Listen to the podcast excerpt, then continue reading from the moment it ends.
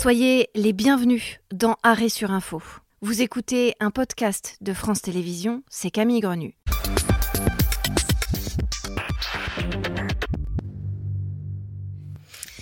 Et soyez les bienvenus dans Arrêt sur Info. Trois dates, une demi-heure et des experts, les acteurs d'un dossier pour décrypter, analyser, revenir sur les actualités, l'une des actualités principales de ces derniers jours. Aujourd'hui, cette question. La semaine du 7 octobre sera-t-elle fatale à Benjamin Netanyahou Où étaient les soldats israéliens pendant que des centaines de leurs compatriotes étaient tués près de Gaza? Pourquoi les renseignements israéliens n'ont-ils rien vu venir? Pourquoi ont-ils mis aussi longtemps ensuite à intervenir? Le Premier ministre israélien a-t-il ignoré les avertissements de l'Égypte que quelque chose de très important allait se produire? Enfin, joue-t-il son va-tout politique avec l'attaque terrestre imminente euh, sur Gaza? On en parle avec euh, nos invités. Jérôme Poirot, ancien adjoint à la coordination nationale du renseignement. Merci beaucoup euh, d'être là. Anthony Samrani, rédacteur en chef du journal L'Orient le jour au Liban. Merci aussi d'être là. Et puis Elie Barnavi, historien, ancien ambassadeur d'Israël à Paris. La première date clé qui va servir de base de départ à notre débat. Le Hamas lance le samedi 7 octobre à l'aube une attaque terroriste d'immense envergure contre Israël. Rappel des faits. Tôt ce matin, l'attaque surprise et massive du Hamas depuis la bande de Gaza. De l'autre côté de la frontière jusqu'à Jérusalem, image saisissante d'un pays comme pris de court, les sirènes retentissent, ses habitants tentent de se mettre à l'abri. À Tel Aviv, le bruit sourd d'une explosion. À Ashkelon, plus au sud, des dizaines de voitures en flammes et la peur dans le regard de ces familles évacuées des zones touchées. Dans l'urgence, le Premier ministre convoque son cabinet de sécurité. Depuis ce matin, l'État d'Israël est en guerre. Notre premier objectif est de nettoyer la zone des forces ennemies qui se sont infiltrées. Ces forces, les voici, des commandos du Hamas qui se filment en pleine incursion sur le territoire israélien. Dans les rues où ils passent, ils paradent armes à la main. Les combattants s'engagent maintenant dans la bataille. Allah est grand. Leur cible, des positions militaires mais aussi des civils. Scène de cauchemar dans cette ville près de Gaza. Au sol, cette femme pleure un proche inanimé. Un peu plus loin, près d'un arrêt de bus, plusieurs corps sans vie. Des victimes et des otages. Information confirmée par les autorités israéliennes, les combattants du Hamas qui filment ces images ont enlevé des hommes et des femmes, des civils et des militaires. À la télévision, le chef du Hamas affirme être sur le point de remporter une grande victoire. La riposte israélienne a été quasi immédiate. L'armée diffuse ce soir ces images de ses troupes qui s'organisent. Et depuis ce midi, des frappes massives ciblent plusieurs immeubles de la bande de Gaza. Ce qui s'est passé est sans précédent en Israël, reconnaît euh, ce jour-là le Premier ministre israélien Benjamin Netanyahou, avec euh, plus de 16 années passées au poste de Premier ministre. Netanyahou a pourtant fait toutes ses campagnes sur le thème Moi au pouvoir, je détruirai une fois pour toutes le Hamas. Mais ce samedi 7 octobre, il n'a rien vu euh, venir. Jérôme Poirot, comment c'est possible de n'avoir rien vu venir? Ah, ce n'est pas qu'il n'a rien vu venir, c'est qu'il n'a pas voulu voir. C'est, cette attaque euh, impressionnante et inédite du 7 octobre, c'est bien entendu un échec des services de renseignement israéliens, dont la réputation est comme, était jusqu'à présent euh, exceptionnelle. C'est un échec de l'armée, évidemment, c'est un échec du gouvernement et donc du Premier ministre israélien. Je crois qu'il faut aller un peu plus loin et pour ma part, je pense que c'est en fait un, échec de la société israélienne elle-même qui n'a pas été en mesure d'imaginer qu'un tel événement pouvait se produire. Et on voit bien dans, les, comportements des gens, il y a eu le fait que Gaza était considéré comme étant sous contrôle. C'est évidemment pas le cas. Tous les regards se tournaient vers la Cisjordanie, puisque la question des colonies et de la confrontation avec les Palestiniens qui vivent là est un sujet politique de première importance. Donc je pense que c'est vraiment la société israélienne, y compris à travers euh, les élections, c'est-à-dire les députés qu'elle se choisissait à la Knesset et le gouvernement qu'elle avait, qui a voulu ignorer qu'une telle chose puisse se produire. Donc évidemment, il y a eu des défaillances partout. Je pense que de ce point de vue-là, on peut faire un parallèle avec ce qui s'est passé le 11 septembre 2001 aux États-Unis, parce que depuis longtemps, il y avait des signaux très importants qu'une telle menace était possible. Il faut rappeler qu'au mois de janvier 1995, il y a eu l'équivalent du 11 septembre qui était en et préparation. Les Israéliens disent que c'est leur 11 septembre. Oui, c'est exactement ça. Mais je, pense que ce, parallèle est, tout à fait intéressant et explique beaucoup de choses. Alors, il y aura, puisque c'est une démocratie, Israël des enquêtes qui seront très bien faites, je pense, et qui détermineront toutes les chaînes de responsabilité. Mais à la fin, je crois que c'est un échec de la société israélienne. Elie Bernavi, vous êtes avec nous euh, par téléphone. Ça passe, selon vous, la carte de la naïveté quand euh, Benjamin Netanyahou a l'air euh, surpris par ce qui s'est passé, quand on connaît sa stature dans le pays, quand on sait qu'il a eu 16 années de, pouvoir et que la situation est aussi fragile, aussi explosive dans la région de toute façon Plus, personne ne doute maintenant, enfin très peu de gens doutent, sauf le, noyau dur de ce qu'on appelle ici les bibistes, hein, et qui sont l'équivalent de Trumpistes aux États-Unis. Personne d'autre ne doute que ce n'était pas de la naïveté, mais de la, de la négligence criminelle et euh, de l'idéologie. C'est-à-dire c'est il a, il a cultivé euh, cette situation, il a cultivé le Hamas, il a ménagé, il a laissé passer de l'argent et des armes pour, euh, pour mieux écraser l'autorité palestinienne, maintenir la division euh, entre les deux morceaux du, du peuple palestinien et éviter, éviter un État palestinien. Il, a dit, il a dit lui-même à plusieurs reprises, très clairement, en substance, il a dit le Hamas, c'est bon pour nous. Donc c'est pas du tout de la, naïveté et, ces tentatives maintenant de s'en sortir sont, pathétiques. Enfin, il, est, c'est un homme politiquement fini. Et j'espère aussi que c'est un homme juridiquement fini. On va retrouver Anthony euh, Samrani euh, depuis euh, Beyrouth au Liban. Le, Hamas, Anthony, donnait l'impression quand même qu'il n'était pas prêt à, se battre ou à se confronter à Israël. Il y avait une coopération économique qui était mise en place depuis 2021 avec des milliers de travailleurs gazaouis qui allaient quand même travailler en Israël chaque jour. Est-ce que ça peut expliquer euh, finalement que Netanyahou n'ait pas vu la possibilité d'une guerre. Oui, tout à fait. Il y a, d'une part la faillite euh, sécuritaire et politique euh, côté israélien qui est totale, et il y a aussi la, réussite dans la stratégie du fait de se cacher de la part du Hamas ces dernières années. Le mouvement donnait au contraire des signes de se modérer, de vouloir participer euh, davantage à la vie politique, aux négociations, et personne n'imaginait euh, qu'il était en train de préparer une telle opération. Euh, depuis Beyrouth, on avait tout de même quelques signes très révélateurs, c'est-à-dire qu'il y a un rapprochement très fort depuis au moins deux ans entre le Hamas, le Hezbollah et l'Iran, qui est, je le rappelle, le parrain du Hezbollah. Et on avait, par exemple, pu assister à des frappes du Hamas depuis le Liban Sud, ce qui n'était pas arrivé depuis des décennies, et ce qui donnait le sentiment d'une volonté du Hamas de se réinventer et peut-être à partir euh, du Liban. Alors en tout cas, ce 7 octobre, on est dans la sidération. L'heure n'est pas encore à ce type de questions, diront tous les experts sur les plateaux de télé, tout comme d'ailleurs Yair Lapid, le chef de l'opposition israélienne. Écoutez. Nous n'allons pas nous occuper pour le moment de savoir qui est coupable, ni pourquoi. Nous avons été surpris. Ce n'est ni le moment ni le lieu. Nous nous tiendrons unis face à nos ennemis. Je suis prêt à mettre de côté tous nos désaccords et fonder avec le Premier ministre un gouvernement d'urgence et resserré qui sera tout à sa tâche pour gérer les difficultés et les longues opérations à venir. Euh, Jérôme Poirot, euh, ce, 7 octobre, euh, est-ce que à ce moment-là, on peut encore également se dire, quand on cherche ce qui peut expliquer que Netanyahou n'ait soi-disant rien vu, est-ce qu'on peut se dire aussi qu'il s'est peut-être trop reposé sur sa certitude d'avoir des renseignements secrets qui seraient les meilleurs au monde?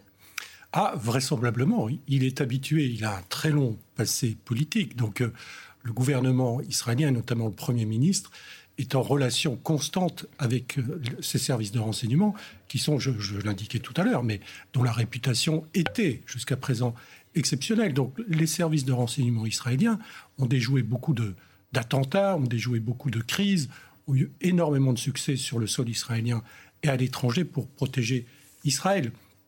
Mais je crois que ça n'a pas suffi. Ça a été dit par vos précédents intervenants. Vraisemblablement, le Premier ministre israélien était dans une sorte de, dérive politique, intellectuelle et, morale qui fait qu'il avait des objectifs politiques qui n'étaient pas compatibles avec la prise en compte d'une menace de cette nature. Donc il y a eu une forme d'aveuglement, en partie volontaire, c'est ce que dit l'ancien ambassadeur de France en Israël qu'on vient d'entendre, peut-être aussi en partie euh, involontaire. Et puis, il a dû céder parce qu'Israël a beaucoup de mal à avoir un gouvernement stable depuis plusieurs années. Donc, ce sont des coalitions qui sont fragiles, qui durent parfois peu de temps. Et donc, il a dû céder de plus en plus de terrain à la frange politique euh, euh, juive radicale. Ce qui explique, par exemple, qu'il y avait beaucoup de soldats israéliens ce 7 octobre, puisque c'était une fête, religieuses qui n'étaient pas à, leur poste. Quand on regarde en tout cas les éléments de langage du Premier ministre israélien le jour J, il est dans une attitude de chef de guerre, il emploie immédiatement des mots sans concession.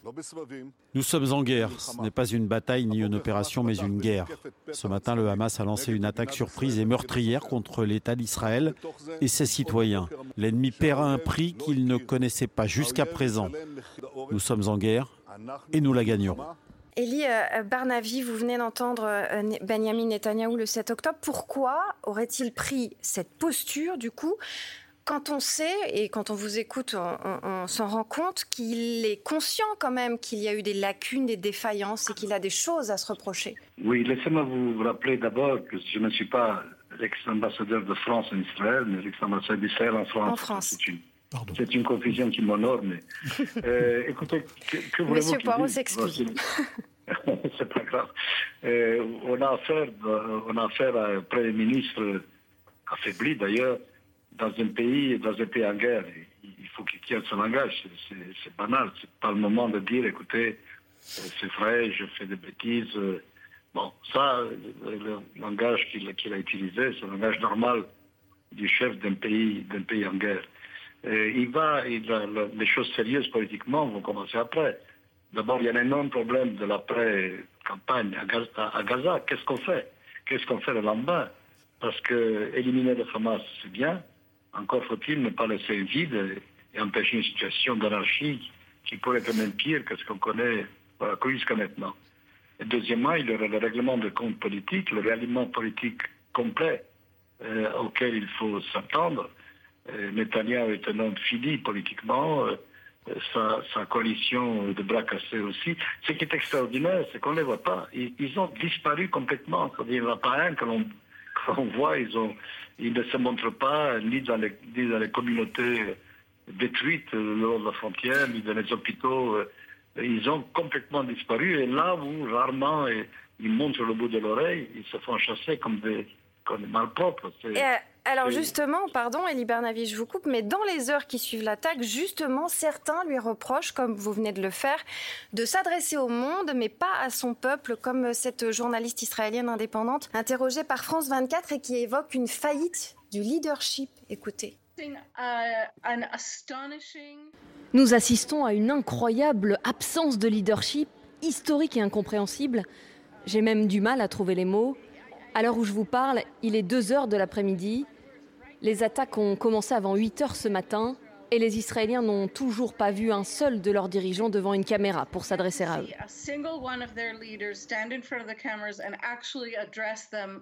Et on en vient à notre deuxième date, lundi 9 octobre. Les services de renseignement égyptiens affirment avoir mis en garde Israël à plusieurs reprises que le Hamas préparait quelque chose de très important, mais que leurs interlocuteurs n'ont pas tenu compte de cet avertissement. Le bureau de Benjamin Netanyahou dément l'information selon laquelle le Premier ministre Benjamin Netanyahou aurait reçu un message euh, préalable de l'Égypte est absolument fausse, peut-on lire euh, sur le compte X du gouvernement israélien. Mais Michael McCall, le chef américain de la Commission des Affaires étrangères à la Chambre des représentants, affirme lui aussi, nous savons que l'Égypte a averti les Israéliens trois jours auparavant qu'un événement similaire pourrait se produire. Jérôme Poirot, question basique, qui croire? Qu'est-ce plausible euh, Ces affirmations, comment savoir, comment les vérifier? Il n'y a aucun doute que si euh, ce représentant américain a déclaré ce qu'il a déclaré, c'est-à-dire que le gouvernement israélien était informé, il n'y a aucun doute que c'est la vérité. On ne voit pas non plus pourquoi les Égyptiens mentiraient sur cette question.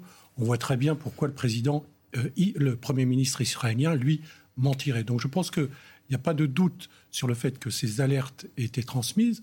Il n'y a pas de doute non plus, manifestement, sur le fait que les services de renseignement israéliens avaient observé un certain nombre d'entraînements euh, des forces du Hamas dans la bande de Gaza dans les semaines précédentes, mais qui n'en ont pas tiré toutes les conclusions qu'ils auraient pu en tirer. Donc, je crois que c'est sans doute un mensonge de plus du Premier ministre israélien, et ça lui sera reproché, j'imagine, dans les enquêtes qui auront lieu dans les, dans les semaines ou dans les mois à venir.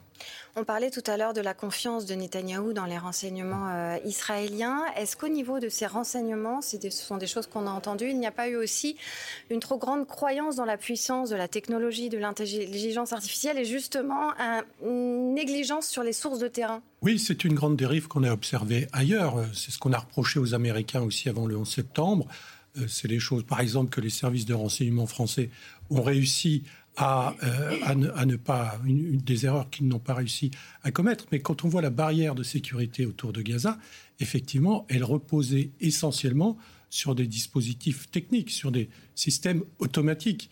Et alors, il y a un sujet qui a été assez peu abordé parce que les autorités israéliennes ne souhaitent pas trop qu'on en parle, c'est toutes les cyberattaques qu'ont subies toutes sortes de systèmes, y compris de sécurité israéliens, menée, alors évidemment pas par le Hamas qui n'a pas ces capacités, mais les Iraniens sont très forts dans le cyberespace. Et on sait aussi, puisque ça a été revendiqué, que les Russes, notamment le, GRU, le service de renseignement militaire russe, a lui aussi euh, mené des cyberattaques contre Israël. Donc même, même le domaine cyber, le domaine informatique dans lequel Israël est très réputé, non seulement ses services de renseignement, mais il y a toute une industrie dans ce domaine-là, qui a une réputation mondiale de premier plan, a été prise en défaut. Le Hamas est aujourd'hui euh, aidé, hein, justement, vous venez de le dire, euh, sur le plan militaire, diplomatique, financier par l'Iran, mais il est aussi soutenu euh, par le Qatar avec la tolérance de l'État hébreu, puisque Netanyahou a accepté que l'Émirat participe à sa manière à la stratégie de gestion de conflits à Gaza. Eli Barnavi, est-ce que c'était une erreur? C'était une, c'était une erreur grave, évidemment. On a voulu ignorer la nature profonde du Hamas. Moi, je passe des années, fort de mon expérience de, chercheur de, de, religion radicale, depuis des années, je mets, je mets en garde tous ceux qui veulent bien m'écouter qu'un régime pareil, un mouvement pareil, n'est pas susceptible de se modérer. C'est un mouvement religieux, fanatique, très semblable à ce que nous avons ici, au gouvernement. Vous savez, les partis euh, religieux, national religieux et, d'autres qui sont, qui sont exactement sur la même, sur la même ligne. La parole divine ne se discute pas, il n'y a pas de compromis possible. Et donc c'était se condamner à la, à la, guerre sans fin, euh, tolérer un régime pareil à, côté, à côté de, chez soi, en se disant que tout compte fait, c'était une bonne chose puisque, comme je l'ai dit tout à l'heure, ça permettait de, de repousser au calendrier grec une véritable solution du, problème palestinien. C'est cette conception qui nous, qui nous explose à la figure maintenant contre au renseignement. Tout le monde sait depuis des années, et puis toujours en fait, que la qualité du renseignement ne vaut que par le traitement politique euh, qui lui est accordé. on, savait à la veille de la guerre du Kippour, on avait des renseignements précis euh, sur l'heure même à laquelle l'attaque allait avoir lieu, on a préféré l'ignorer parce qu'il y avait ce qu'on appelait un concept, un concept qui a, qui a frappé encore une fois aujourd'hui. Euh, ils n'ont pas intérêt, ils sont faibles, ils connaissent notre pouvoir. Bref, Euh, on a eu les renseignements, finalement, on aurait pu les avoir, on en a eu certains, on a préféré, on a préféré les, les ignorer. C'est de tout cela qu'il faudra discuter après la campagne et les conclusions seront sanglantes. Anthony euh, Samrani, est-ce que le, gouvernement Netanyahou a aussi euh, sous-estimé le rôle que pouvait jouer le, Hezbollah libanais? Vous le disiez un, petit peu euh, tout à l'heure, est-ce que finalement Netanyahou n'a pas fait une sorte de focus géopolitique sur la bande de Gaza et seulement sur elle, alors qu'il y avait une sorte de maillage régional quand même à l'appui du Hamas? En fait, en fait c'est un peu le contraire, si je peux me permettre. C'est-à-dire que Netanyahou était tellement obsédé par la Cisjordanie et par l'éventualité de l'ouverture d'un front euh, à sa frontière nord, donc euh, un nouveau front avec le Hezbollah, qu'il a complètement oublié la bande de Gaza. Et effectivement, il semble être passé complètement à côté de, de, du renforcement de cet axe géopolitique euh, qui s'autoproclame axe de la résistance, qui est composé du Hamas, du Hezbollah, des gardiens de l'unité d'élite, des gardiens de la révolution, la force Al-Quds, et également euh, du djihad islamique. Il y a un autre contexte géopolitique euh, qui, qui s'est déroulé en parallèle à tout cela, c'est le processus de normalisation avec les pays arabes. Et là aussi, on peut supposer que Netanyahou était tellement obsédé par l'idée de, de faire la paix, notamment avec l'Arabie saoudite, qu'il a oublié que la question palestinienne pouvait encore, euh, pouvait encore être présente et pouvait encore, euh, par ailleurs, être instrumentalisée euh, par certains groupes ou par certaines puissances. On va passer à, à notre troisième date, mercredi 11 octobre. Tout membre du Hamas est un homme mort, lance le Premier ministre israélien lors d'une allocution solennelle du gouvernement d'urgence formé un peu plus tôt avec Benny Gantz, l'un des principaux chefs de l'opposition. Nous nous battons avec toutes nos forces sur tous les fronts. Nous sommes passés à l'offensive. Tout membre du Hamas est un homme mort. Le Hamas, c'est Daesh et nous allons les écraser et les détruire comme le monde a détruit Daesh. Elie euh, euh, Barnavi, il faut quand même qu'Israël soit dans l'unité à l'heure où on se parle, euh, en tout cas depuis ce mercredi et jusqu'à l'heure où on se parle, parce que il y a cette attaque terrestre imminente et on ne peut pas mener une guerre intérieure quand on doit mener une guerre extérieure. Oui, c'est l'évidence. C'est ce qui est en train de se passer. La décision a été prise de casser le Hamas, non seulement ses capacités militaires mais aussi sa structure de pouvoir, en finir une fois pour toutes. Alors je pense que militairement, c'est dans nos cordes.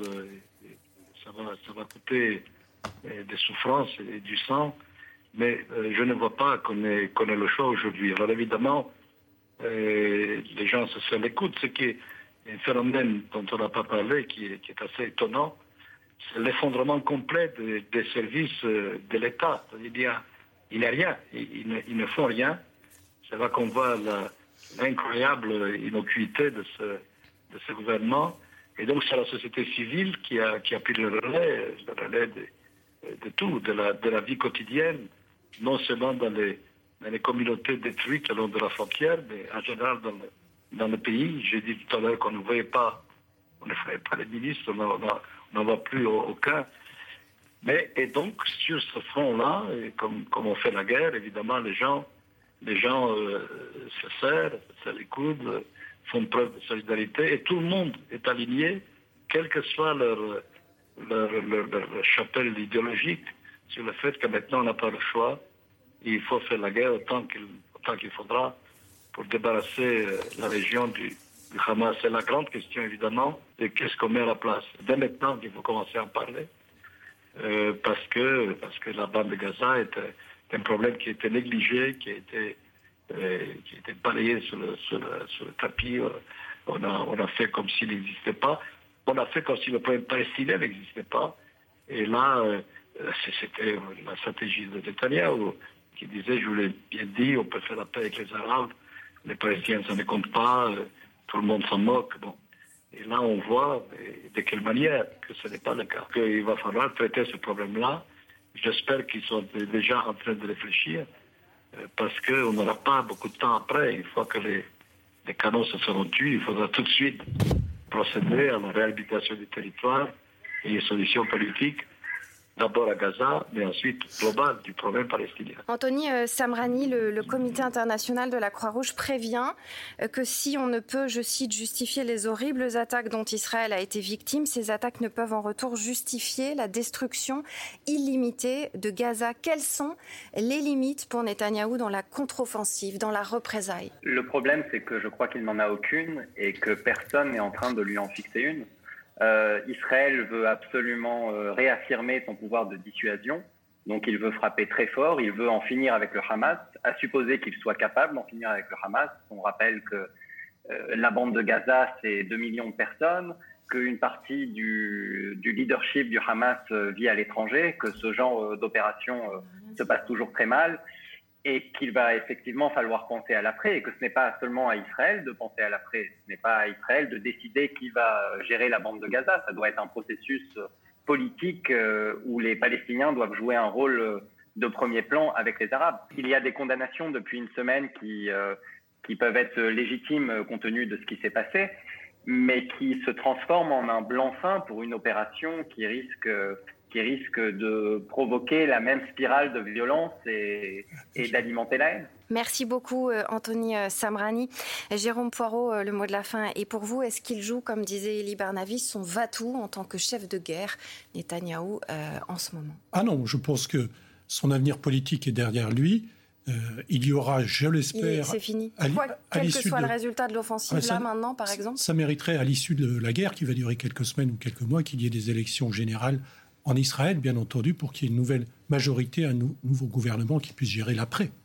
Et d'ailleurs, le Jérusalem Post publie un sondage sans appel. 94% des Israéliens estiment que le gouvernement Netanyahou porte la responsabilité du manque de préparation en matière de sécurité face à l'attaque du Hamas et 56% d'entre eux euh, souhaitent la démission de Bibi. C'est déjà la fin euh, de cette émission. Merci beaucoup à vous trois d'avoir été avec nous, Elie Bernavi, Anthony Samrani et Jérôme Poirot. Merci à vous de l'avoir suivi.